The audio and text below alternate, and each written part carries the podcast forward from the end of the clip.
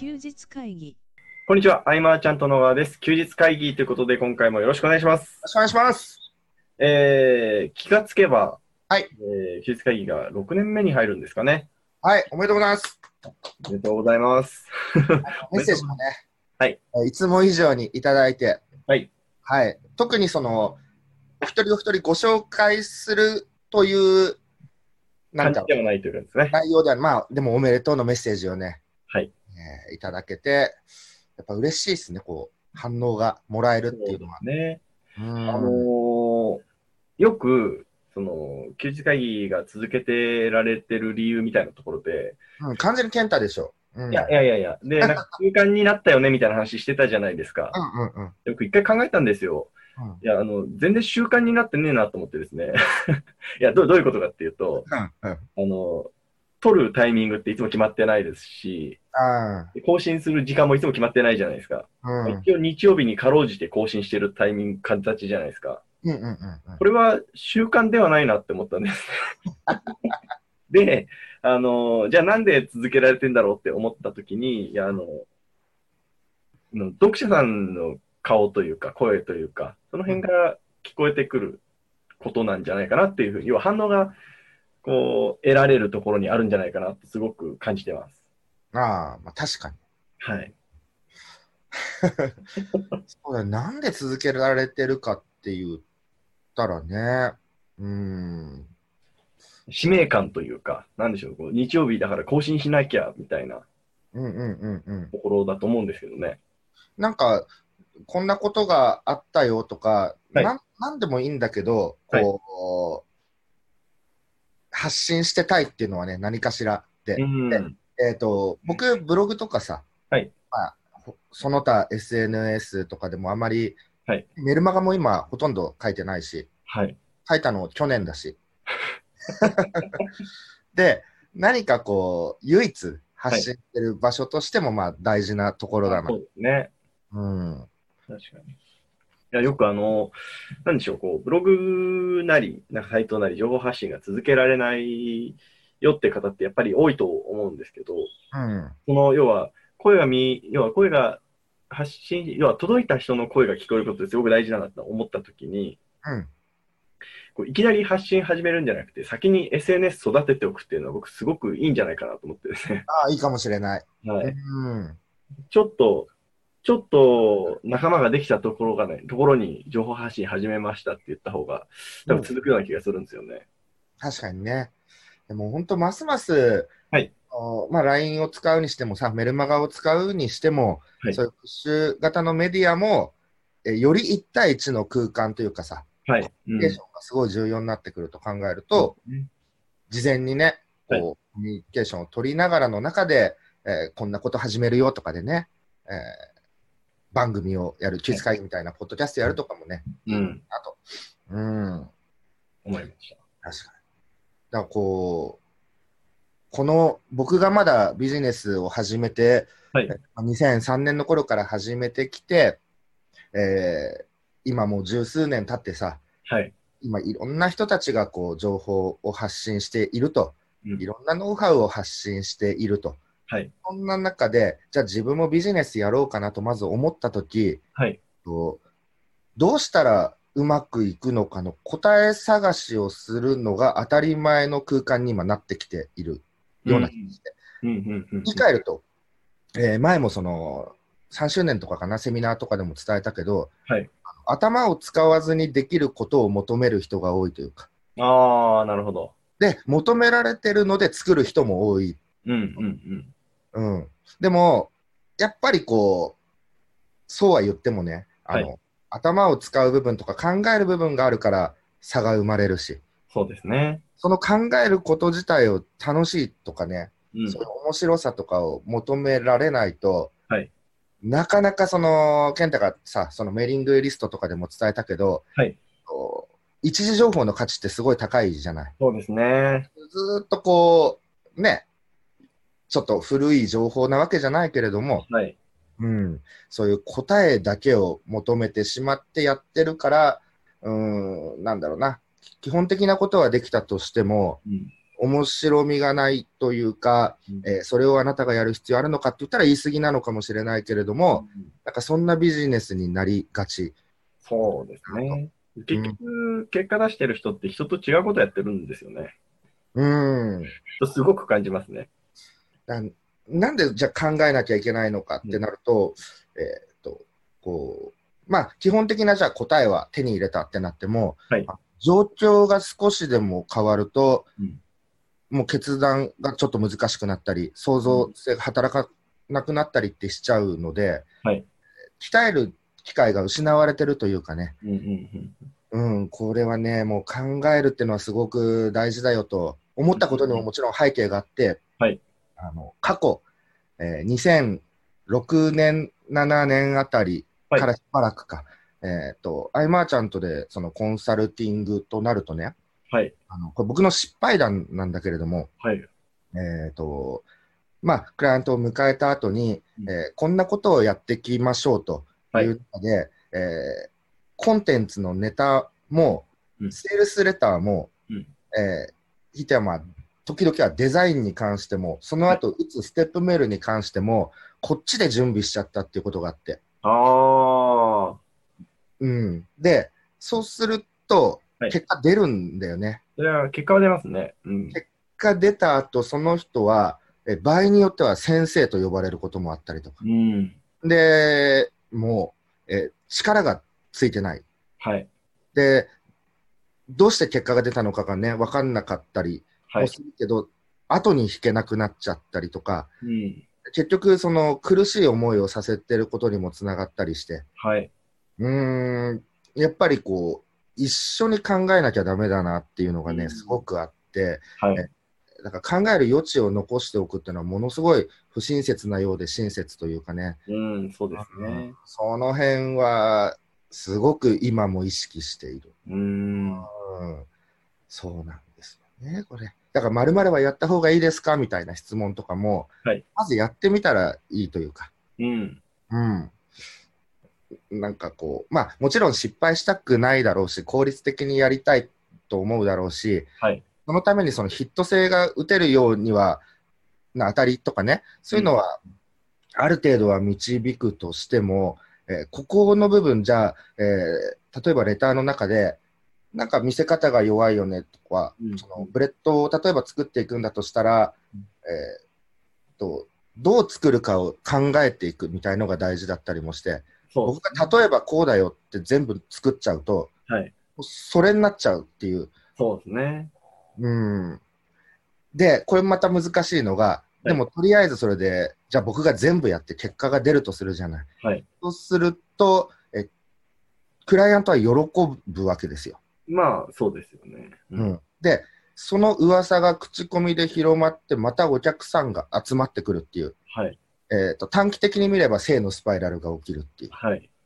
だけれども、やっぱりね、さっきも言ったけど、長期的に見るとね、それは本当に、なんだろうな、こう、算数の問題がバンと出て、解き方わかんないけど答えだけは知るみたいな、うん応用の効かないこ、ね、創造性が働かない、えー逆に苦しい経営者さんをいっぱい生み出してしまうということになるのでね、えーそうそう、ここが大反省点というのはね、うん。とかね。うーん。そう、あ、今日何の話しようと、あ、そう。はい。せっかくだから言っていい？あの、はい人生初の人間ドックのあ、話。ぜひぜひ。はい。まあ、緊張ですよ、最初から。朝早かったですよね。もう朝5時に起きて、うん。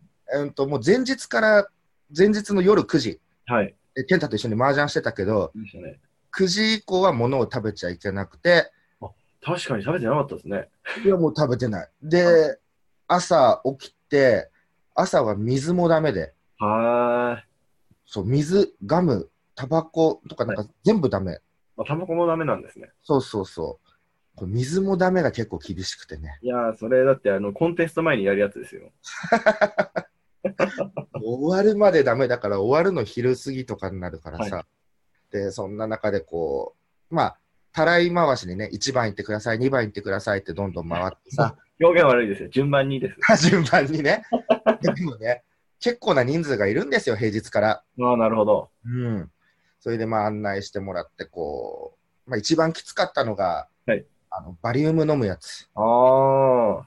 最初に変なさ、あの、なんだろう、こう、ワタパチって知ってる？あのガムのパチパチってやつ、ます。あのパチパチのだけを集めたはい粉みたいのと、はいお水を渡されて、しんどいじゃないですか。それで一気にこう、何？膨らませるっていうの？ああ、なるほど、なるほど。うん。体のどこだろう？わかんないけど。そうですかね。はい。それでゲップしたらダメだよっていう中で。んその後、あの、バリウムだよね。はいドロッとしたやつ。はいまず半分飲んで、その後もう一杯飲んでみたいな。うん。あれがめちゃくちゃきつかった。いや、きつそうっすね。腹減ってても無理でしたか？そうその後、そのベッドみたいなところで、はい右にい勢いよく2回転してとかよくわからないんだよ、その意図は。へえ。うんだからひたすら僕はもうゴロゴロゴロゴロ転がったりして。はいはいはで、そこでもしゲップ出ちゃうとまた飲まされるっていう。い。いや、しんどい。で、強烈な下剤が入ってるわけですよ。はいはいはい。えっ、と、そのバリウムが腸内で固まってしまうとね、良くないということで、うん。これがまた大変で、えーまあ、僕と、えーマルコさんと、はい。ノックの加藤義郎君と3人で行ったんだけど、はい。3人とももう動けないというか、まあ、でしょうね。数時間、腹痛がすごくてさ、あ、はい。うん、で、えーまあ、午後からね、全部、はい。あの面談みたいになって、あ、面談なんですね。そう、それはもう希望者のみお医者さんと数値見ながら話せたりするんだけうんど、あの20年ぶりに僕、健康診断受けたわけじゃない。はい。そんな中で、悪かったのが2個っていうのは奇跡だなと。はい。うん。まあ、1個ははい、投薬治療が必要です。で、もう1個は、まあ、そ結構、だいぶちょっと、その心電図のあれがおかしいんで、はい。えー精密検査を受けてくださいって言って、なんか、紹介状はい。みたいの書かれて渡されたんだけど、ええいつ行くの？のはい。わ悪いとこ2点だけ見つめるとさ、はいああ、なんかやばいなって思うかもしれないけど、はい他大丈夫なんだっていう喜びがね、また大きくて、いや、悪いとこ見つけるために検査しに行ったんじゃないですか。その、なんていうの、こう、独立してから、はい健康は2の次、3の次でやってきたはい。が、そんな中でも、A がついてる箇所がいっぱいあると思うと、うんうん。こう、ちょっとテンションが上がったりとかね。まあ、そうですね。うん1ヶ月前ぐらいからもう準備を重ねてたわけじゃないですか。そうそう、もう試合に臨む感じでね、はい。いや、それ、それが結構効いてる気がしますね。うん、ね、10キロぐらい落ちたしね。はい。全然痩せてましたね。うん。いや、そう、まあ、でも、なんだっけ、もっと詳しい検査っていうのは、やっぱ3週間後とかだからね、はいまたそこで1、2個見つかるかもしれないけど、まあ、いいとこがあるっていうのは嬉しい。やっぱいいとこ褒めてくれたし、先生も。ああ、それはいいですね。そうそうそうそう。いやーね、だから健太ね、来年以降ね、ちょっとそうでね。すね。うん。なんかあの、お医者さんが受ける項目とか知りたくないですか、受ける項目っていっぱいあるじゃないですか、人間ドックって。ああ、あるね。で、なんかその、どこを中心にチェックするかみたいなのを選んでやっていくと話は聞いたことがあるんですけど、ああ、確かに。なんかオプションがいっぱいあって、はいなんかね、丸フル箇所全部含めると30箇所以上あるの、オプションって。うんうんうんうんもうわかんないじゃない。もう一日で全部はできないから、その見る場所を集中して見るみたいなことを聞いたことがあります。うん、そうそうそう。で、あ、なんかピロリ菌って聞いたことあるよね、吉郎君って話をしてて、はい じゃあ、ピロリ菌にだけ丸振ってしたら、ちょっと受付の人もクスッとしててね。はい。わかんないんでね、他。だってね。基本パックで基本がわかるっていうんで、うんうんうん。もっとその応用編はちょっと僕らにはわかんないことすぎて。はい。うん。いや、来年、来年行きましょうね、じゃあね。はい、そんな、あれです、あの、本当に悪かったらすごいすぐ連絡来るらしいんで。あ本当に？大丈夫なんじゃないですかね。ああ、でも投薬治療はすぐしてくださいって言われたね。問題ですね。問題ですね。うん。だからその数値をね、なんとかっていうためにも、やっぱ来年絶対行かなきゃなんでね。ですね。うんうんうん。そんな、こんなと、あとは何だろうな。あのー週末の名古屋の勉強会の話、ああ、そうだね。うん。触れます？触れましょうか。うん。あのー喋ったんですよ、僕が。そうだね、健太が喋った。うんはい。ただ、評判聞いてないんですけど、うんうんうん。どどうでした？いや、面白かったんじゃないか。でもやっぱり、はいみんな好きなのは、はいえーんと、最後の方ですよね。うん。テクニカルなことは、やっぱね、あの、ね。目の輝きは変わるよね。ありましたね。うん。そのテクニカルなことは今回来た人だけだったもんそうですね。うん。やっぱりその、なんだろうな、こう、公に別に違法行為じゃない。もちろん。はい。もちろん。もちろんそうなんだけど、公にはちょっとね、そうですね。うん。なんて言ったらいいんだろうね。まあこれ前もなんかどっかで食べてたけど、うん。まあ、あまり積極的には人にお知らせしたくない話だったので、うんうんうんうんうんまあ、それを今回来てくださった方にっていうことで、ちょっとこううん。うん。なんかそのマーチャントクラブ、はいさ、その来てくれた人にっていう項目がね、増えてきたね。そうですね。ここ最近集中してますね。そうだね。でもそれだけみんなその、マル秘ポイントを持ってたりもして、うん。うん。それはそれでまた、ね、勉強会にじゃあ行ってみようかなっていうきっかけにもなって、良いかな、うん。いうところで、来月もね、あるわけね、そういうのがね。うん、あ、そうね。まあ、健太のそのセミナー、うん。えっと、まあ、全然来月の話にしてもらって大丈夫ですよ。本当？はい。いや、僕、良かったなと思ったよ。動画密かに撮ったし、秘密に。密かに撮ってましたよね。うん。その、ただみんながはい苦手としてる部分なんだなっていうのもすごく感じて。ああ、そうですね。あのーやっぱり、さ、避けがちなとこですよね、あそこは。うん、特に、ねうんと、例えばそのビジネスを、はいうんとパッション寄りでやっている方うんにとっては、えーっとその事実を数値で把握してっていうはいはいはいと。ころの苦手感うん、強いのかな。まあ僕もそうだけど、うん。でも、あの、絶対に知っといた方がいいし、知ってないとできないっていうのもうん。確かなことじゃない。そうですね。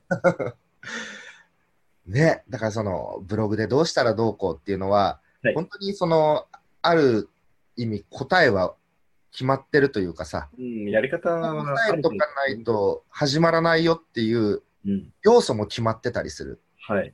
から、うん、本当、受け入れてがっつりやっていくべきなんだけど、もしくは、うんえっと超高額な金額を払って、はいやらざるを得ない環境を作るとか、ああ、なるほどですね。うん、そういうサービスを、えーと安価で提供してもね、うん。やれない人は多いと思うので、そうですね。なんか、えー例えば、その、解析をして、えーはい原因を見つけて、えーね、アクセス、意図するアクセスを集めてくるっていうことを身につけたいんだとしたらね、うんあ。のそういうサービスやりたいって人がいたら、高額でやった方がいいかもしれないですね。そうですね。やっぱり、なんでしょう。一番最初が僕大変だと思うんですよ。うんそうだと思うんですけど、うん。ここにいかにリソースを避けるかというところだと思うので、うん。そういう意味でも、ね、高額払う人の方がやっぱり成果出すよなとは思いますね。そうね。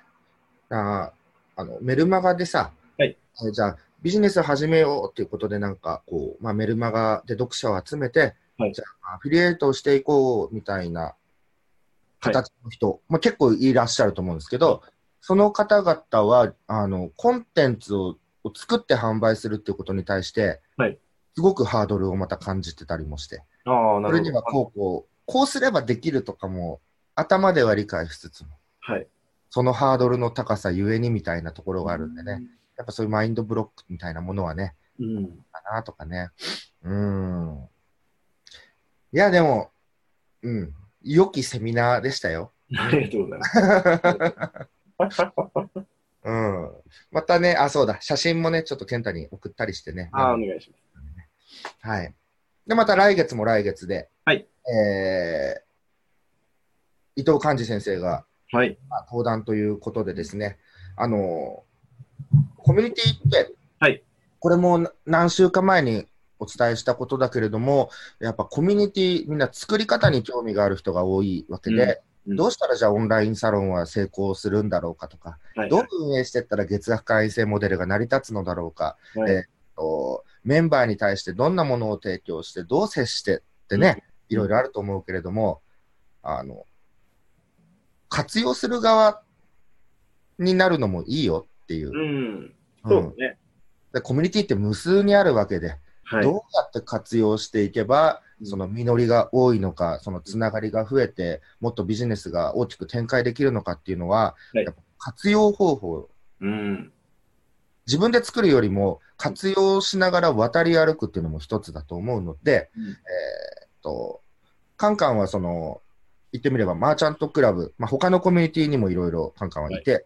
うん。非常にやっぱ活用が上手というか、うん。うん。えっ、と、やっぱクラブの中でもすごく目立つ存在だそうですね。し、うん、それには、やっぱいろんなコミュニティを活用した、えーキャリアの構築方法があると、う伊藤。さんはおっしゃるです。はい。はい。なので、来月は、えーコミュニティの活用方法ですね。はい。えーセカンドコミュニティであるマーチャントクラブには、おのおの主催、みんなね、コミュニティをしてたり、えーまたメインのコミュニティに入ってたり、いろいろあると思うんですけれども、えーどうやって活用していくことがうん最たるキャリア構築につながるのかってはいいうのを、えーまあ、この六流法はい。から読み解くっていうのを、カンカンからちょっとチャットワークでね、メッセージもらって、うん。もうちょっとまだわからない部分もあるけれども、うん。えっ、と、後半の講義は、はいそれこそまたシークレットで、うん。えっ、と、畳の部屋でね、はい体験してもらうと。新しい。そうなんです。はい。ちょっとこう、今までにないはいところなんで、セミナー会場も、うえー畳の部屋ってね、普通ないので、そうですねちょ。っと一風変わったところに、ね、さっき健太と探してて、畳の部屋があったので、うんえーそこでやっていこうというところで、ここは一般募集の方、1名で行こうかなと。あ、ななんか一人だけその現場に見てほしいというか、ど。なるほど。あのー、おそらくなんですけど、うん、セミナータイトルってまだ確定じゃないですよね。確定じゃないです。あーいや、こう、いつも伊藤さん、セミナーのタイトルがキャッチーなので、はい。どういう形で仕上げてくるのか、今回も楽しみだったりします。あ仮タイトルはある。ああ、本当ですか。うーんとね、こっからブラッシュアップっていうことにはなってくるんだけど、はい。だから言っちゃうと、はい六流法から読み解くコミュニティを活用した令和型キャリア構築法です。令和型。いやー、最新ですね。最新です。まあ、これからの時代というか、まあ、はい今後起こる未来でコミュニティっていうのはものすごい重要性が増してくるというところもあり、えーカンカンのね、ブログとか見ると、はいえーコミュニティ、コミュニケーションの研究所みたいな今タイトルにも変わっていて、へえそれだけそのコミュニケーションに対するね、こうう、いろんな文献、こう、まあ、調べながらね、はいえーどんどん実践してやってる伊藤寛治さんなんでね、非常にまた面白いんじゃないかなと。はい。そうですね。そうですね。はい。でこれは詳細は記事の方にですか？それとも詳細は記事で、はい。あと、そうだ、もう一点あるんですよ、これも記事でお伝えしようと思うんですけれども、はい。い、よいよその来月、まあ、ゴールデンウィーク明けた後しばらくか、まあ、5月の終わりですね。はい。5月の25日に、はい。えー女性限定の交流会をやることになりました。5月25日。です。はい。えーと、女性だけですね、経営者さん、えーまあ、企業志望者、うん。いろいろ集まってですね、あのー情報交換、マッチングみたいなものが加速していけば、はいもっとこう、女性も今、ビジネスでね、活躍する動線っていうのはいっぱいあるわけで、はい。